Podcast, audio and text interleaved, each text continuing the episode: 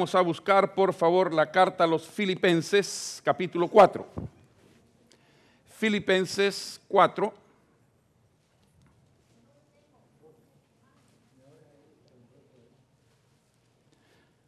Vamos a leer dos versos interesantes de esta carta del apóstol Pablo a la iglesia de Filipos,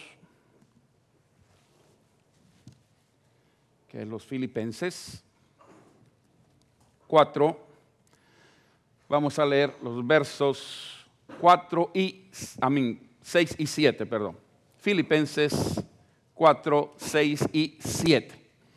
Conforme lo encuentran, por favor, se pone de pie, así me doy cuenta que todo lo hemos encontrado para leer la palabra del Señor con reverencia. Siempre invitamos a aquellos que nos ven a través de la internet, si tiene la facilidad de tener una Biblia, búsquela, ábrala, allá en el Nuevo Testamento, en la carta a los Filipenses, el capítulo 4, que está después del 3, fácil de encontrar, antes del 5, y leemos los versos 6 y 7. Amén. Sígame con su vista, leo la palabra del Señor que dice, por nada estéis afanosos, sino sean conocidas vuestras peticiones delante de Dios en toda oración y ruego con acción de gracias. Y la paz de Dios, que sobrepasa todo entendimiento, guardará vuestros corazones y vuestros pensamientos en Cristo Jesús. Padre, bendícenos por favor al escudriñar tu palabra. Dios eterno, no lo decimos por costumbre, sino lo decimos por convicción. Límpianos de todo pecado. Que tu sangre preciosa derramada en la cruz del Calvario, Jesús, una vez más, surta efecto en nuestras vidas y que podamos ser dignos receptores de tu palabra y dignos transmisores de la misma. Abre nuestro entender, abre nuestro corazón, Señor, que podamos recibir todo lo que se diga como palabra tuya. Que, Señor, mis labios sean tu boca en esta mañana para que nos hables a cada uno de nosotros. Bendice a aquellos que nos miran a través del internet. Bendice, Señor, si alguien todavía viene de camino, permítele llegar con paz. Que los que ya estamos aquí recibamos tu palabra con acción de gracias. Por Cristo nuestro Salvador. Amén. Y amén. Pueden sentarse, mis amados. Estaba lidiando por un buen rato con, con este tema. No hallaba qué qué título ponerle. Ya cuando uno tiene ciertos años predicando, como que los títulos se van menguando y uno tiene que andar imaginándose ahí buscando algún tema para que podamos ah, siempre presentarlo, inspirado en el Señor, desde luego, su misma palabra. Y leyendo los pasajes que vamos a estar viendo más para adelante también nosotros, se me viene a la cabeza, bueno, pues que no te corten, porque qué feo que lo corten a uno ahora. Especialmente porque ese el sinónimo de la palabra cortar quiere decir separar. Entonces, cuando usted corta, separa. Ah, en mi juventud decíamos ya, me cortó la chavala, ¿verdad? Se aventó de lado, ya. cortamos, decimos, ya. O sea, ya no tenemos esa relación que teníamos antes. Vamos a partir a cortar el pastel porque lo va a dividir. O sea, el cortar trae la idea inclusiva de separación. Entonces fuimos cortados del pueblo, es que nos separaron del pueblo, nos fuimos cortados del trabajo, que decir que nos sacaron, nos cortaron, nos separaron de aquellas cosas que usualmente estamos acostumbrados a hacer. Ah, y lo interesante del tema es porque siempre encontramos en nuestro diario caminar, en esas luchas, en esos sueños que cada uno de nosotros tiene en nuestro diario vivir, porque todos tenemos sueños. Dije sueños, no sueños. Hay que no me esté durmiendo. Algunos vienen con sueños para acá, pero no estoy hablando de eso. Estoy hablando de los sueños que tenemos en la vida por querer realizar algo, por querer llegar a hacer algo en nuestro diario caminar. Y entendemos que la vida en sí está pesada usted. Está difícil. En todos los tiempos son difíciles, todos los tiempos son duros. Pero el tiempo que nos toca vivir a nosotros, por un lado, es de bendición porque estamos viendo cosas increíbles, cosas maravillosas. Estamos viviendo en tiempos, wow, tremendos, ¿no? donde la tecnología ha alcanzado, que yo ya no sé lo que viene después, pero lo que tenemos hasta ahorita está tremenda la cosa. Pero al mismo tiempo estamos en tiempos difíciles, tiempos duros. Hay escasez de trabajo, hay escasez de alimentos, hay cosas que están sucediendo que nunca antes se habían, se habían oído, como por ejemplo que haya un ah, twister, ¿cómo se dice? Un, un tornado en New York. ¿Cuándo se había escuchado cosas semejantes? Un tornado allá en mi, en mi rancho, usted en El Salvador. ¿Cuándo benditos habíamos visto nosotros eso? En puras películas que se están viendo que ahora eh, la, isla más grande del mundo ah, ah, se está separando porque se están dividiendo los grandes bloques de hielo y hay cantidad de cosas que estamos siendo testigos de lo que sucede, que son cuestiones que marcan la historia. Usted está siendo ah, testigo de tremendos actos de Dios, porque si digo la naturaleza, voy en contra de lo que la palabra dice, porque es Dios quien tiene control de todas las cosas. Si digo la naturaleza, entonces me voy con el New Age, ¿verdad? Que dicen que la naturaleza manda. Para mí, Dios manda, no la naturaleza. Dios es el creador de la naturaleza. La naturaleza está sujeta a la voluntad de Dios. Así que Dios quien tiene control de todas las cosas. Nada sucede, hermanos, si no es la voluntad de Dios. Algunos nos preocupamos y que si va a subir el nivel del agua y a todos los cubanos que están en Miami quieren venir para California. porque el nivel del agua va a subir y todo, Miami va a ser cubierto y toda la cuestión. O sea, se, escucha cada historia que tiene su base científica indiscutiblemente, pero ¿de qué nos afligimos? Y no Dios está en control de las cosas. ¿Para qué? ¿Para qué me asusto? Si de todas maneras, si Dios quiere que pase, ¿quién lo impide? ¿Quién bendito lo impide? Y si Dios no quiere que pase, ¿quién lo hace? Así que por eso Pablo dice, sea que vivamos o que muramos, al Señor le pertenecemos. O sea, su voluntad se va a cumplir de una forma u otra, pero nuestro diario caminar vamos teniendo sueños y queremos luchar, la vida se pone difícil, mucho más para el creyente, mucho más para el creyente. Mucho predicamos de que venga el Señor y su vida se va a poner más fácil, venga el Señor y usted va a tener las cosas que ha deseado, venga el Señor, venga el Señor y agárrese, porque después que uno viene al Señor viene una guerra tremenda. Vienen guerras. Déjeme ponerle así, guerras rapiditas, como el marido que se convierte y llega a la casa y le dice a la señora, vieja me convertí. ¿En qué? Le dice. No es que ahora se al Señor, mm, ya te lavaron el coco. Ahora lo que no me das a mí se lo vas a ir a dar al pastor, porque es lo primero que piensa. Comienzan guerras internas en la casa, en la familia, o la señora que se convierte. Nosotros tenemos tremenda experiencia. Había una hermanita que les hemos platicado antes, se me olvida el nombre, Reckless, apellido alemán, pero eran mexicanos. La hermanita llegaba a la iglesia y, para vergüenza de muchos, con, eran cinco o seis, pero, como dicen los hermanos guatemaltecos, marimbita de patojitos, ¿no? marimbita de niños. Y caminaba, por decirle algo para que me entienda, caminaba de, del freeway de este lado por la Santanita, caminaba con sus chavalitos hasta la iglesia.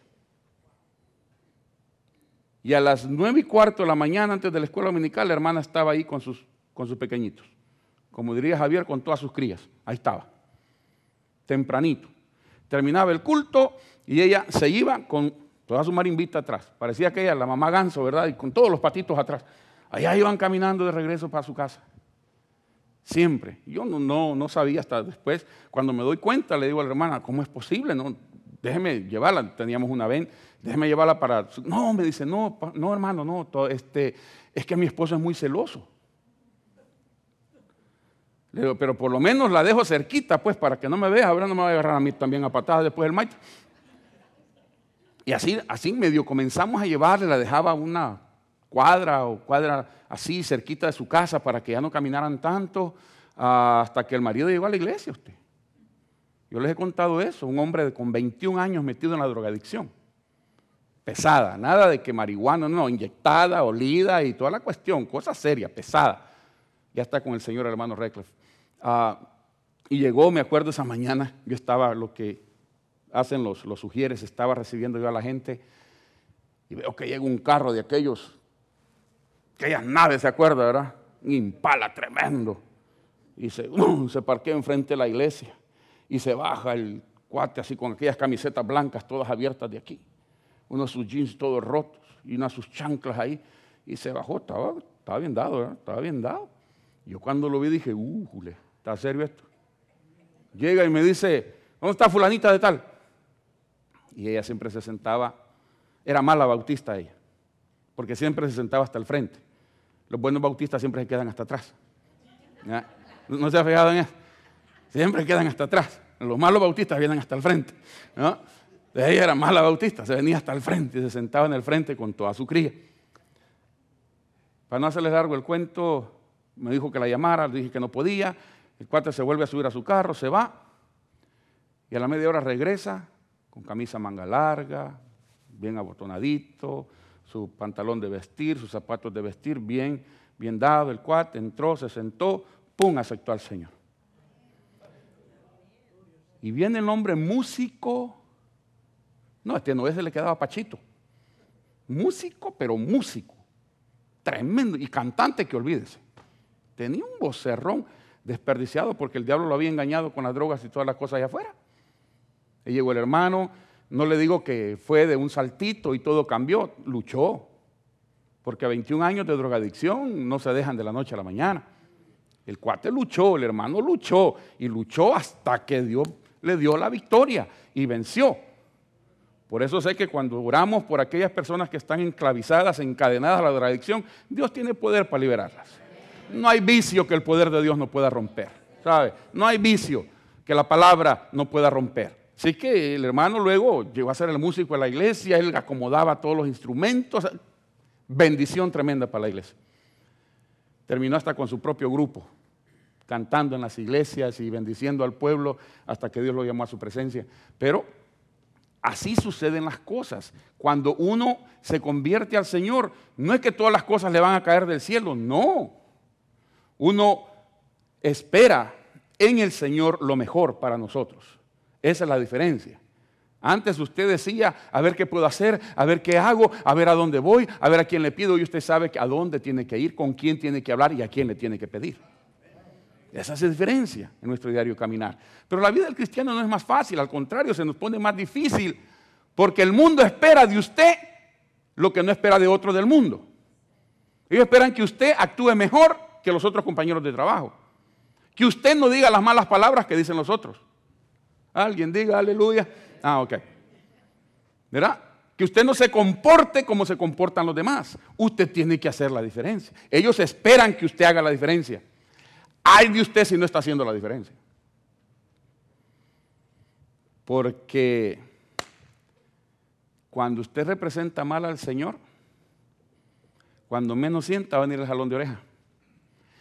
Y créame una cosa, si usted se acuerda a su maestra cuando le hacía, le agarraba la orejita, ¿se acuerdan? Los maestros eran malos los maestros de nuestro tiempo, ¿verdad? Y tenían unas uñas las señoras, pero nada de postizas, eran naturales. Y se las limaban en uno, le agarraban, le, le doblaban la oreja a uno. Yo me acuerdo, parecía uno burro con las orejotas así, pero hinchadas que las tenía. Me acuerdo mi maestro pasaba con una reglota así, se ponía dos por dos, ocho por ocho, nueve por cinco. Y a él usted se no le contestaba porque le daba su reglazo. Por cada que no contestaba, su reglazo. Pero mire qué bonito salimos nosotros, ¿verdad? Ah, pues. Así nos corrigieron. Así nos tenían en juicio. Y si yo me acuerdo, cuando llegaba a visita a mi casa y estábamos nosotros en la sala, mi papá nomás volteaba a ver. Nomás le mirábamos los ojitos y ¡pum! Todo el mundo fuera de ahí. Hoy un día usted se queda tuerto y se le tuercen los ojos y nadie, ningún sabalito se mueve de ahí. Nadie, y aunque le grite, no le hacen caso. Preguntarle a su papá antes por qué era que le dieran la boca. Hoy estos no se paran con el por qué. Es la diferencia. Uno comienza a trabajar en eso, pero en esos sueños, en ese pelear, en ese querer vivir y hacer la diferencia, hay cosas que se nos van a dejar venir. El diablo, hermanos, no descansa. Eso es mentira que el diablo duerme, eso, es mentira. El diablo no descansa. El diablo siempre está activo. Siempre anda buscando cómo, cómo ah, saturar nuestra vida de problemas, de dudas, de, enemistades. Y, y, a veces lo logra y lo logra tanto que hasta en la misma iglesia llegamos a tener enemigos. No se asuste, pero es cierto. En la misma iglesia muchas veces llegamos a tener, ya se lo voy a comprobar más para adelante para que vea que no le estoy dando carreta, como dicen en mi pueblo. Para que vea que en la misma iglesia se nos presentan cosas. Hay aspectos en nuestro caminar espiritual en los que debemos de tener cuidado que no nos corten o que no nos separen. Yo le he dicho cantidad de veces, y lo digo otra vez para beneficio de aquellos que no lo han escuchado, que eh, cuando el lobo va a comerse una oveja, nunca se la come cuando está en el rebaño. Nunca. Lo que el lobo hace es que espanta al rebaño y a la que está descuidada la va separando, la va separando, la va separando, la va separando y la sigue cerquita, pero no la agarra, no que la sigue, la sigue, la sigue hasta que la ovejita se aleja tanto del rebaño y del cuidado pastoral, que se aleja tanto que por allá entonces se la cena. Pero nunca cuando esté en el rebaño. Porque cuando está en el rebaño tiene la protección de todas las demás ovejas y tiene la protección de un pastor. Y algunos tienen hasta un su perro grandote, los ha visto, un perro lanudos que también cuidan las ovejas. Por lo mismo. Y el pastor siempre anda con su garrote y con su callado para estar al pendiente de las cosas. Entonces el diablo la va alejando, la va alejando y la va alejando. Lo mismo sucede en nuestra vida espiritual. Nos cortan del rebaño, nos cortan de la comunión, nos cortan de las amistades y cuando el diablo nos corta, gana. Hermanos, muchos de nosotros queremos vivir una vida cristiana y cortamos de nuestro diario vivir la oración.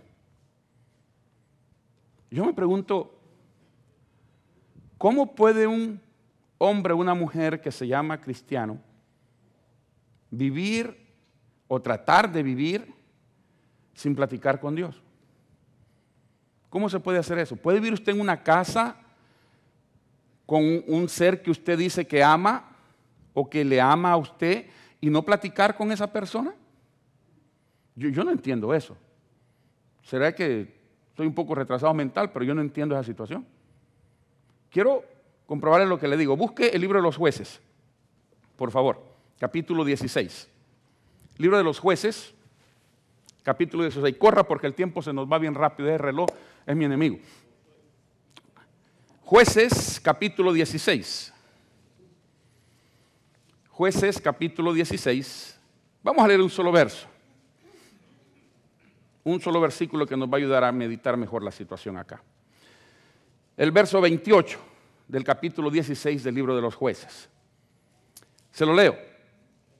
Entonces clamó Sansón a Jehová y dijo, Señor Jehová, póngale atención a eso, Señor Jehová, acuérdate ahora de mí y fortaléceme, te ruego, solamente esta vez, oh Dios, para que de una vez tome venganza de los filisteos por mis dos ojos. Pregunta, iglesia, a ustedes que les gusta leer mucho la Biblia. Aleluya. ¿Cuántas veces en su vida tenemos relatado que Sansón oró? Busque desde que fue anunciado hasta el momento en que pereció. Esta es la única vez que Sansón oró en toda su vida. La única vez hizo grandes cosas, hizo grandes proezas, se sabía que era un llamado de Dios, Dios tenía un llamado especial para él, fue uno de los jueces de Israel, tenía una fuerza sobrenatural, Dios se manifestaba, etcétera, etcétera, pero no oraba con Dios. Y un capítulo antes oró con Dios, pero no oró como usted y yo debemos de orar, sino que oró como muchos oran hoy en día, si tú eres Dios, hazte presente. ¿No ha escuchado usted esas oraciones? Si tú eres Dios, que me sane el pie. Si no, no eres Dios. Es lo que le está diciendo la gente. Si tú eres Dios, cambia a mi marido. Y como Dios no lo cambia, lo cambia a ella. ¿no? Esa es otra historia. es, si, si, tú eres Dios, hazme tal cosa. Y si no se lo cumple, deja de ser Dios. No. Sansón oró. Después que hizo una tremenda proeza, le dio hambre y le dio sed y no tenía nada que comer, nada que beber y le reclamó a Dios, pues. Esa no es oración usted, eso es reclamo. Eso es reclamo. ¿Cómo es posible que me vas a dejar morir a mí aquí de sed y de hambre? Le reclamó al Señor y Dios que es tan bueno y tan bondadoso y a veces hasta alcahueto con sus hijos. Le dio de beber y de comer. Si yo hubiera sido Dios, le digo, morite de hambre por dundo. Qué me está reclamando? Yo, yo, yo le hubiera dado morirse de hambre a usted. A mí si mis hijos me vienen y me dicen, papi, eh, especialmente la muchacha, que saben cómo embadurnarlo a uno y, lo hacen como les da la gana. Dígame, hermano Choriego, le hacen a uno, ¿verdad? Le sacan todo a uno usted. Y dice, de verdad. Mami, no, no, no, no. Papi, ya estuvo. Eh, pero cuando vienen así, en ese, en ese, con ese sentir, puedo, tienes, quisiera, pues uno, ¿cómo se niega usted? ¿Cómo se niega? Nosotros como más alcahuetos todavía. Pero cuando vienen, papá, quiero tal cosa, tu abuelita. ¿Qué me reclamará? No, no, no. De igual manera con el Señor. Sansón, tremendas cosas Mucha gente dice, enseña y decimos y testificamos, es que la fuerza de Sansón radicaba en su pelo. ¿Quién le ha dicho a usted eso? La fuerza de Sansón radicaba en su relación, en el voto que tenía, en el secreto que él tenía, que no se lo revelaba a nadie. ¿Por qué cree que no se lo revelaba a nadie? Por la misma situación. No se podía, no podía dejar que cortaran esa comunión que tenía en ese voto. No era una comunión personal, pero había un voto de por medio. Y ese voto es lo que lo sostenía y le daba la fuerza. Yo se lo he dicho cantidad de veces. Cuando usted mire a Sansón, no espera, allá en el cielo, cuando lleguemos allá, no espere ver a un hombre grandote, así, bien dado, así como Arnold Schwarzenegger, ¿verdad? Que está así, grandote y todo. No, lea bien el relato. Era un hombre común y corriente. Si cuando levantaba las puertas y se las echaba al lomo y corría con todo, la gente decía, ¿y este de dónde bendito saca fuerza? Usted ve un hombre así grandote, usted dice, ¿tiene fuerza? Ni pregunta. Pero cuando ve a uno ahí, chiquito, panzoncito, debilucho, deben de estar viendo a Alex, va pues, va pues. ¿eh? ¿Eh? ¿Para qué pregunta? Y de repente Alex sale y agarra la puerta y ¡rum! las levanta y dice, ¡Eh! Alex, wow, ¿de dónde sacó esta fuerza? No lo ha visto enojado. La misma situación sucedía ahí. ¿De dónde saca esta fuerza? Miren al pastor ahí todo flaquito, todo panzón. ¿De dónde saca fuerza? La misma historia.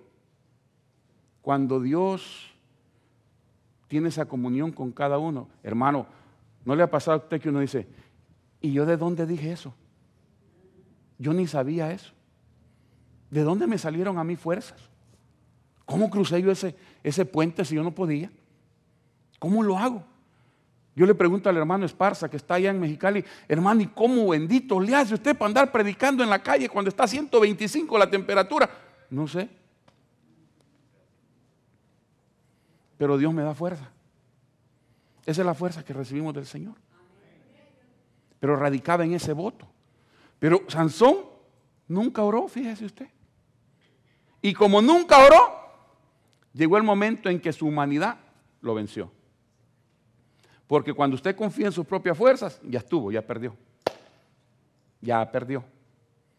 Pero cuando usted comienza a aprender a confiar en Dios, a confiar en Dios, a confiar. Hermano, no solo cuando le dicen que tiene cáncer, no solo cuando le dicen que se quedó sin trabajo, no, no, no, en las cosas más chiquitas de su vida, cuando usted comienza a confiar en Dios, las cosas cambian. Las cosas cambian. Por eso le mencionaba ese estudio que teníamos allá con, los hermanos Choriego. Cada vez dicen los hebreos que usted respira, menciona el nombre de Dios. Cada vez que usted respira, está mencionando el nombre de Dios. El momento en que el nombre de Dios deja de ser dicho por usted es porque ya no está aquí. Pero mientras tenemos vida, en esas 26 mil veces que respiramos a diario, alabamos 26 mil veces el nombre de Dios. En nuestro diario vivir, en nuestro diario caminar. Esa es la importancia. Hermano, todos esos milagros que tenemos en la Escritura. Usted sabe que hay más de 6 mil milagros en la Escritura. Yo pregunto, ¿y cuántos habrán en nuestro diario caminar? Que no los anotamos. El que usted esté aquí ahora es un milagro, ¿sabe usted eso? Hay muchos que no lo lograron hoy en día, pero usted lo logró por la gracia de Dios. Es un milagro, la vida es un milagro.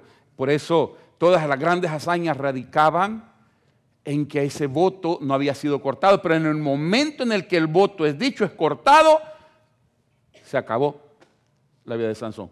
No descuide la oración, no descuide sus votos con el Señor.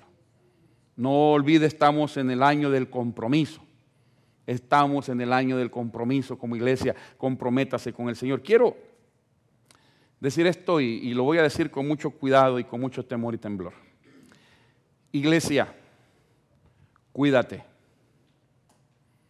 Iglesia, cuídenos. Y ahorita le explico a qué me estoy refiriendo. La Biblia ya nos advierte individualmente que debemos de cuidarnos, porque el diablo anda como león rugiente, viendo a ver a quién se devora. No es nada nuevo para usted eso. Debemos de aprender a cuidarnos, debemos no descuidar nuestra comunión con Dios, nuestro diario caminar con el Señor. Que la regamos a cada rato, bienvenido al club. ¿Y quién le dijo a usted que es santo? Nadie. Todos, todos pecamos. De mirada, de pensamiento, de hecho, de boca, de, de lo que usted quiera, pero todos pecamos. Nuestra naturaleza es pecaminosa. Siempre estamos pecando. Por eso la Biblia nos advierte. Pero al mismo tiempo, ¿sabe usted que también la palabra nos advierte como iglesia a cuidar de nuestros líderes? Siempre oímos que los líderes cuiden de la iglesia, pero ¿sabe que la iglesia también tiene que aprender a cuidar de sus líderes?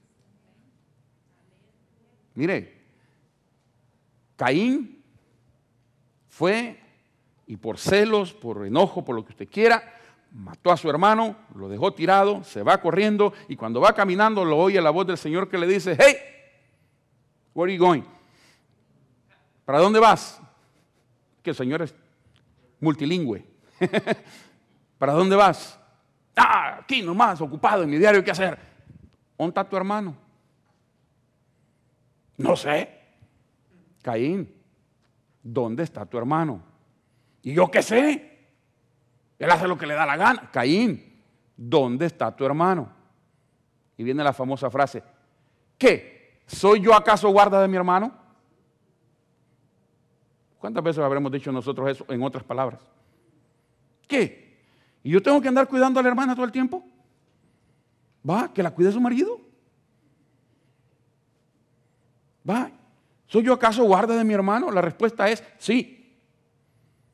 La respuesta es sí. Somos guarda los unos de los otros. Tenemos que cuidarnos los unos a los otros. La respuesta es sí. La Biblia demanda de nosotros que nos cuidemos, que tengamos en estima, en gran estima, aquellos que nos presiden en el Señor, que trabajan en medio de nosotros, que los tengamos en gran estima por amor de su trabajo. No es que si le caigo bien, no es que si le cae bien, es por el trabajo que realizan para el Señor. Eso es lo que uno aprecia, el trabajo que se hace para el Señor. Fíjese que ninguno de nosotros nunca ha estrechado la mano de, Billy Graham a menos que usted haya tenido esa, esa bendición de conocerlo en persona, pero todos lo admiramos. Y yo espero que en alguna de sus oraciones se recuerde de él y siempre lo ponga en las manos del Señor. De alguna manera entendemos que Él es en nuestra cultura distinto, porque Él es anglosajón y nosotros somos hispanos.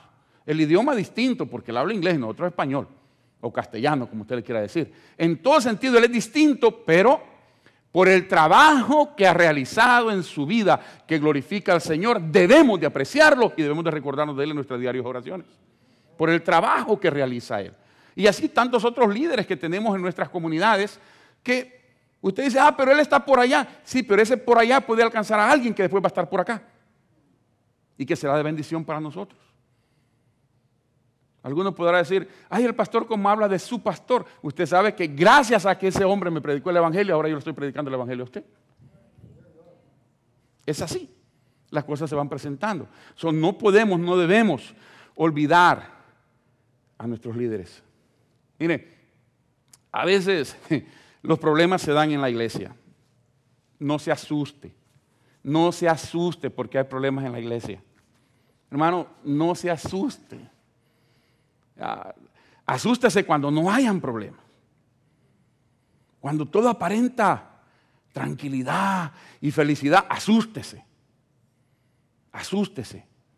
Yo les he contado ese miércoles que me estaba bañando, como era miércoles me tocaba baño, me estaba bañando. Ya para después venirnos a la iglesia y me ponía a pensar, como que el agua le ayuda a pensar a uno mejor, ¿verdad? Bueno, y digo, wow, no hay problemas en la iglesia. Y me entró una desesperación usted. No hay problemas en la iglesia. ¡Wow!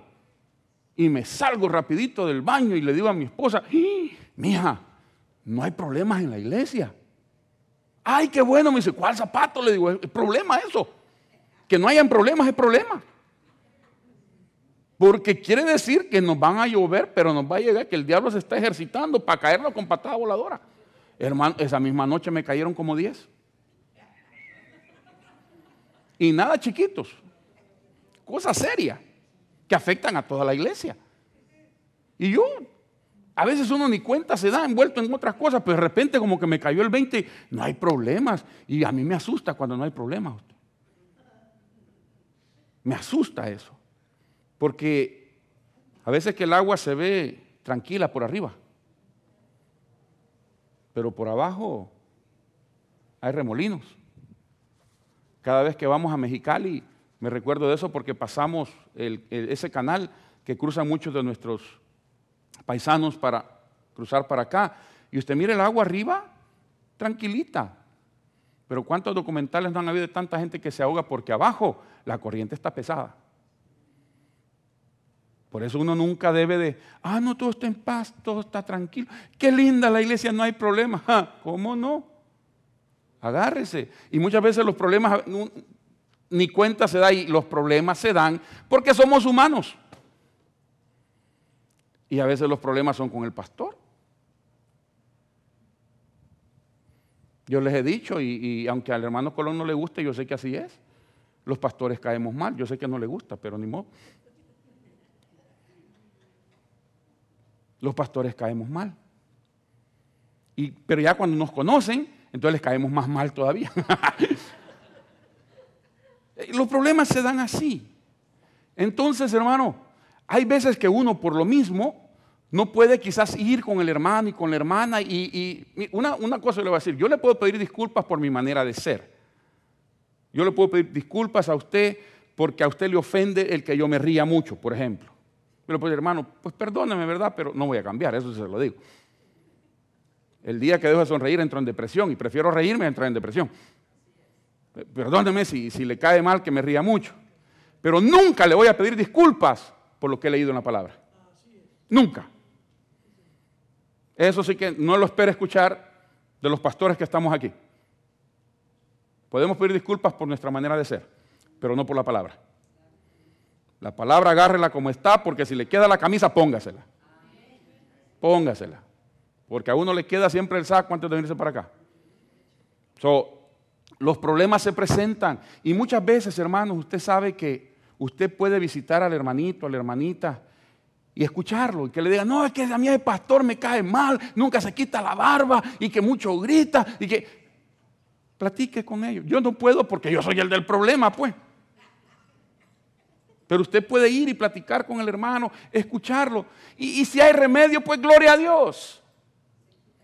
Y si no hay remedio, pues decirle, hermano, hermana, mire, si de plano no quiere estar ahí porque Tomás le cae mal a usted.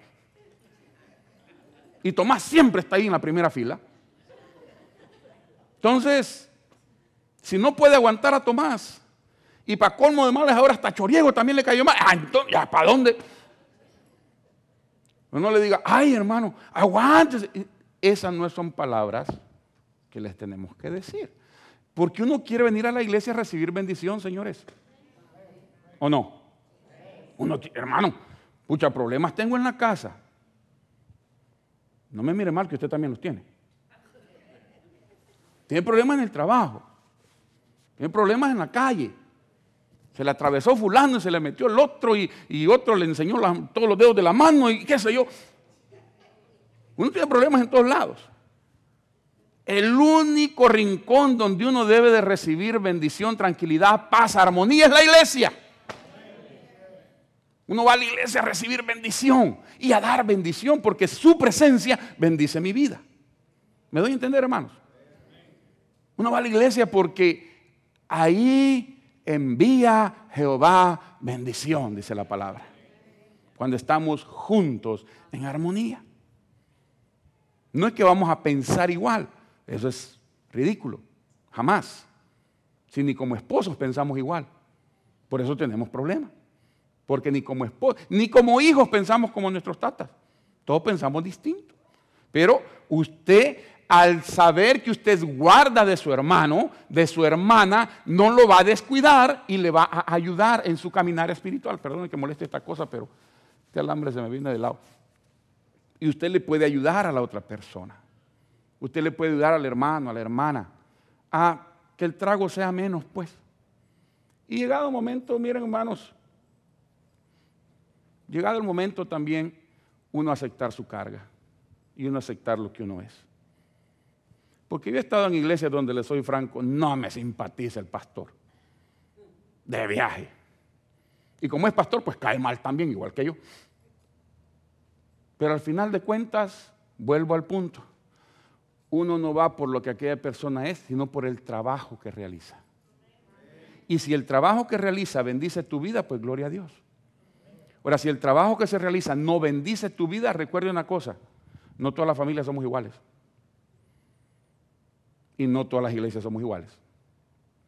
Cada uno recibe de distinta manera, de distinta manera.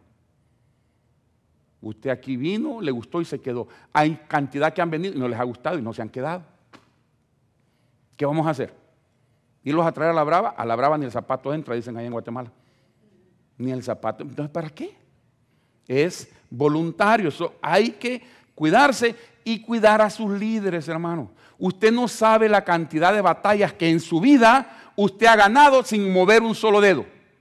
Pero ¿sabe por qué las ha ganado? Porque hay un grupo de líderes que ha estado orando por usted. Hay un montón de gente aquí mismo, en esta congregación, que ha recibido sanidad porque los líderes de su iglesia han estado intercediendo por usted. Hemos tenido ayuno por usted, hemos orado al Señor por usted y usted ha recibido la bendición de tener un grupo de líderes que oran por ustedes. Perdón, hermana, usar este ejemplo así rapidito. Leo, el hijo de la hermana Cueva, estaba pasando un problema serio en su trabajo. ¿Se recuerda, hermana? Serio en su trabajo, serio. Podía perder su trabajo serio. El papá de la hermana, que es pastor por más de 50 años, se dobló una noche, se puso de rodillas, le oró a Dios y en medio de su oración, dice él, que oyó una voz que le dijo, habla con el pastor. Y él dijo, yo no conozco a ningún pastor, solo el pastor de la iglesia donde va mi hija. Ahí está la hermana, no me deja mentir. Al día siguiente la junto a ella, junto a Leo y él, y se vinieron para mi oficina y me platicaron cómo estaba el rollo. Y me dice el, pastor, el papá, Dios me dijo que viniera y se lo contara a usted. Y oramos. Y yo le dije a los líderes de la iglesia, a mis diáconos, no les di toda la explicación, les dije, hermanos, hay una situación fuerte, necesito que ustedes me ayuden en oración, me apoyen en oración. Ayunamos, oramos. El día que él se tenía que presentar en su trabajo, con su capitán y todo, yo lo acompañé. Llegamos allá, nos metimos, hermano, perdone que lo diga así, Leo, su, pesar era tanto que no pudo hablar, no pudo hablar. Su corazón estaba tan cargado y, toda aquella cosa, usted no, entendiera, me comprendiera, era una cosa tremenda. Y ahí Dios abrió mis labios. Y yo comienzo a hablar con el capitán de él a decirle cómo yo conozco a Leo, cómo conozco a la familia. Ahí está Leo en su trabajo. Ahí está Leo en su trabajo. ¿Por qué? Porque hubieron líderes que oraron por aquella situación. Él no fue a pelear esa batalla solo él, fuimos todos. Porque iba apoyado en oración. Y ahí es donde se ganan las batallas. ¿Soy yo guarda de mi hermano? Sí. No cortes amistad, no permita que el diablo corte esa amistad. Hermano, en el nombre del Señor recuerde que si el diablo tiene tijeras, no hay tijera que el diablo use que corte la sangre de Cristo que nos une a usted y a mí. Esa sangre es mucho más poderosa de lo que nosotros podamos entender. Eso nos une. Por eso podemos decir que somos guardas los unos de los otros. Y cuando usted se dé cuenta de situaciones en la vida de otro hermano, por favor, por favor, honradamente, y le voy a comprobar ya terminando porque el tiempo se nos va. Ahí mismo en jueces 1, capítulo 1, rapidito, rapidito porque la tripa ya está llorando. Amén, dijeron. Mire, capítulo 1 de jueces, versos 6 y 7, sígame rapidito. Mas Adoní Besek huyó y le siguieron y le prendieron y le cortaron los pulgares de las manos y de los pies. Entonces dijo Adonai Besek, 70 reyes, cortados los pulgares de sus manos y de sus pies, recogían las migajas debajo de mi mesa. Como yo hice, así me ha pagado Dios. Y le llevaron a Jerusalén, donde murió. Yo no entendía esto usted. Otra vez, si no entendemos la cultura hebrea, no entendemos esto. Si no entendemos la cultura semita, no encontramos esto. Y escudriñando me doy cuenta que cuando agarraban a un rey, a un líder, síganme por favor, ya nos vamos a ir, regálame unos minutitos más, al líder, cuando agarraban al líder del pueblo, le cortaban los dedos pulgares y hablando en buen castellano del pueblo, le cortaban los dedos gordos del pie. Ahora, levante su mano y hágale así. Agarre su Biblia. Agarre su Biblia. No, agárrela, agárrela, agárrela. Por favor, agarre su Biblia. Ahora, trate de agarrarla sin usar el dedo pulgar. Trate de agarrarla sin usar el pulgar. Cuesta más, ¿no es cierto? Cuesta más. Sin este dedo no podemos hacer muchas cosas. No podemos hacer muchas cosas. Un maestro de sociología que yo tuve en la universidad nos decía, cada mañana que se levanten, denle un besito a sus dedos pulgares. Antes que a la esposa hacía, ¿eh? A los dedos pulgares. Porque sin esto no podemos hacer mucho. Y sin los dedos de los pies, usted pierde el balance. Usted pierde su balance. ¿De verdad del hermano Raigosa? Un hermano de otra iglesia eh, por cuestión de trabajo le cortaron un, dedo del pie, de un pie. El hermano le costaba tener balance. Le costaba balancear su cuerpo. Yo me preguntaba, pero ¿por qué onda? No? Que, que le cortaban los dedos. ¿Sabe por qué? Porque como era líder, el diablo les enseñaba a cortarle los dedos, porque sin esto no podían empuñar una espada más. No podían levantar una espada más y salir a la guerra otra vez o animar a su pueblo a salir a la guerra otra vez. Ni tampoco tenían el balance suficiente como para dirigir a un pueblo a la batalla. Quedaban hasta cierto punto inútiles. Hay que tener cuidado porque tenemos muchos líderes también bastante inútiles. Que no saben balancear las situaciones. Que no saben empuñar la espada de la fe. Hay que tener cuidado con eso, señores. Por eso aquí siempre decimos a la hora de votar por algo, por alguien, no vote por aquella persona porque es su cuate, porque es su amigo. Ah, ah. Muy mi amigo es, pero si no sirve, no sirve. Escoja usted aquel que aunque le caiga mal, pero si hace bien el trabajo, ese es. Ese es. Aunque a usted no le guste. No, mira, a mí ese maestro me cae re mal, pero, men, qué bonito pinta. Pues él es el pintor para que se hace más bolas. Él es el que Dios llama para que pinte. Aunque a usted no le guste su persona, pero sí su trabajo. ¿Me doy a entender, mis amados? So, no dejemos que el diablo nos corte los dedos y ya no podamos empuñar la espada de la fe y podamos hacer el trabajo que Dios quiere que hagamos. Ni que te corte los dedos de los pies porque entonces no tienes balance. Por eso hoy en día tenemos tantos hogares desbalanceados. No te pueden permanecer en pie por lo mismo porque hemos dejado que el diablo nos corte los dedos y no podemos pelear por los que amamos. El vicio nos, nos corrompe, el vicio nos tira, porque no, no. Me acuerdo de un muchacho, de un señor que de Guatemala, por cierto, más borracho que el alcohol usted. Maestro era cosa seria, pero cosa seria. Planchaba pantalones, él me acuerdo. Un día por andar aquí en, Marina del Rey, no sé qué andaba, andaba echándose sus copas con uno de sus compañeros. Hubo un problema en el bar donde estaban y le meten un balazo y le pegan en el brazo y le quiebran el, hueso del brazo. Así que Lo enyesaron y se lo dejaron así. Así andaba. Y me decía de burla, como, buen chapín que era, pues mire usted, me así como estoy, así la agarre, mire, le apunto, me decía, para que llegara. Cosa seria, le digo, no podía estar quieto. Eh, le apuntaba eso para que le llegara. Cosa seria. Por andar en, esas cosas, en ese, se esforzaba en ese sentido, ¿no? Eh, cuidado, porque si nos cortan esa comunión con Dios, lo segundo que te cortan es la comunión con los tuyos. Usted no está en paz con Dios, usted no está en paz con su prójimo. No, pastor, lloré en la mañana, pero la hermana me sigue cayendo mal. No estás en paz con Dios. No, está, no, no, no, seamos francos, dejémonos de cuento. No estás en paz con Dios, no estás en paz con tu prójimo. Estás en paz con Dios, con todo el mundo te lleva bien. ¿Por qué? Porque Dios nos da gracia. Yo sé que hay quienes tienen gracia para caer mal, pero eso es otra historia. Dios nos da gracia. Porque estamos tranquilos con Él, hermano. Le debemos toda la vida. Toda la vida. Pero como estamos en paz con Él, hey, a los que amamos a Dios todas las cosas nos ayudan a bien. Las cosas caminan mejor.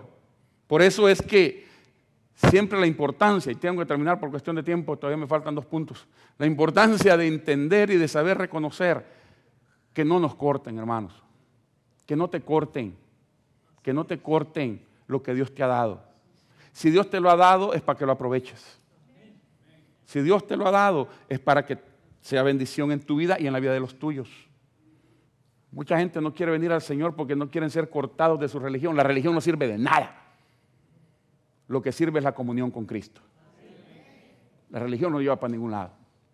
La comunión con Dios, la comunión con Cristo nos lleva a todo lugar y hace de nosotros seres extraordinarios. ¿Sabía usted eso? Hace de nosotros seres extraordinarios. ¿Sabe por qué? Porque Cristo lo dijo, las cosas que yo hago no les asusten porque cosas mayores haréis vosotros en mi nombre. Y en el nombre de Jesús las cosas cambian la vida cambia, la familia cambia y créame una cosa, la sociedad puede cambiar si usamos el nombre de Jesús para cambiar la sociedad. Incline su rostro, por favor. Regálame un minutito más. Ya casi nos vamos.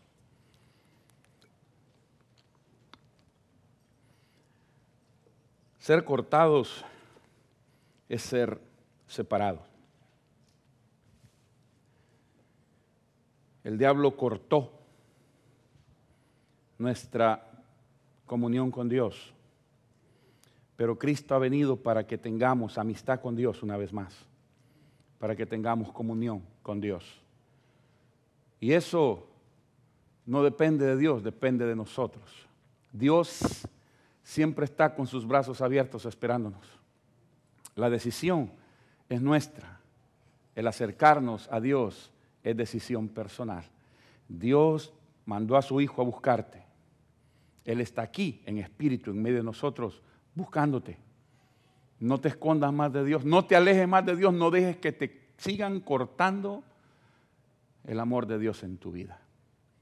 Si estás en medio nuestro, si nunca antes le has abierto tu corazón a Jesucristo, si nunca le has dicho a Jesús, ven a mi vida, ven a mi corazón, ven a mi ser, toma mi vida entera, y permíteme caminar contigo de ahora en adelante. Si nunca lo has hecho, quisiéramos invitarte en esta hora a que abras tu corazón a Jesús y nos permitas orar contigo y nos permitas orar por ti, nos permitas mostrarte a través de la palabra cuánto Dios te ama. Si tan solo hoy abres tu corazón y lo invitas a Él a ser el Señor de tu vida. No es cambio de iglesia, no es cambio de religión, es darle tu corazón a Cristo Jesús y Él se encargará del resto. Habrá una persona en medio nuestro que nunca antes lo haya hecho y quisiera hacerlo en esta hora.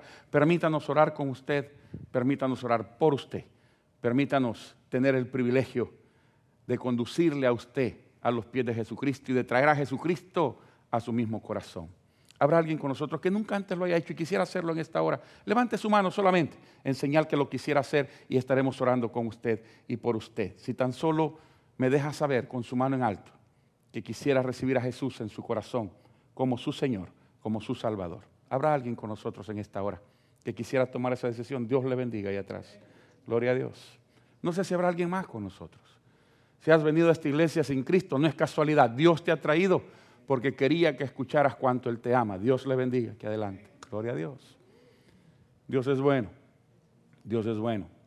Él quiere tener esa comunión. No sigas cortando esa relación. Permite, permite que hoy, este día, tu nombre, dice la Biblia, sea inscrito en el libro de la vida del Cordero. Eso quiere decir que la sangre de Cristo escribe tu nombre en el libro que Dios tiene a su lado de donde ni el mismo diablo lo puede borrar. Porque para eso vino Jesucristo, para salvarnos, para perdonarnos. Si hay alguien más en medio nuestro, esperamos por usted. Cristo ha esperado por más de dos mil años para que todos procedamos al arrepentimiento, dice la Biblia. Y hoy es un buen día, hoy es un buen día para que también usted lo pueda hacer. ¿Habrá alguien más con nosotros? ¿Habrá una persona más? Levante su mano y permítanos orar con usted y por usted, si hay alguien más en medio nuestro. Padre, gracias por ser bueno con nosotros. Gracias porque a pesar de todas las cosas, tu comunión con nosotros es inquebrantable de tu parte hacia nosotros. Permítenos meditar siempre en tu palabra y Señor acercarnos humillados delante de ti y agradecidos por tu bondad. Gracias por estos tus hijos que han levantado su mano en señal que en este día abren su corazón delante de ti. Padre, permítanos que al momento de orar con ellos y por ellos, tu Espíritu Santo venga entre a su corazón y traiga la convicción del perdón de pecados y la vida eterna, no porque nosotros lo digamos, pero porque tu palabra sí lo dice. Bendíceles, Señor, que de ahora en adelante tu Espíritu les ilumine en sus decisiones, en su diario caminar, que en cada uno de sus aspectos, Señor, tu presencia ahora sea real en sus vidas. Los dejamos en ti, que como iglesia también les llevemos delante de ti en oración para cuidarles, para guiarles conforme a tu voluntad. En Cristo nuestro Señor y Salvador te lo estamos pidiendo y te lo estamos agradeciendo. Amén.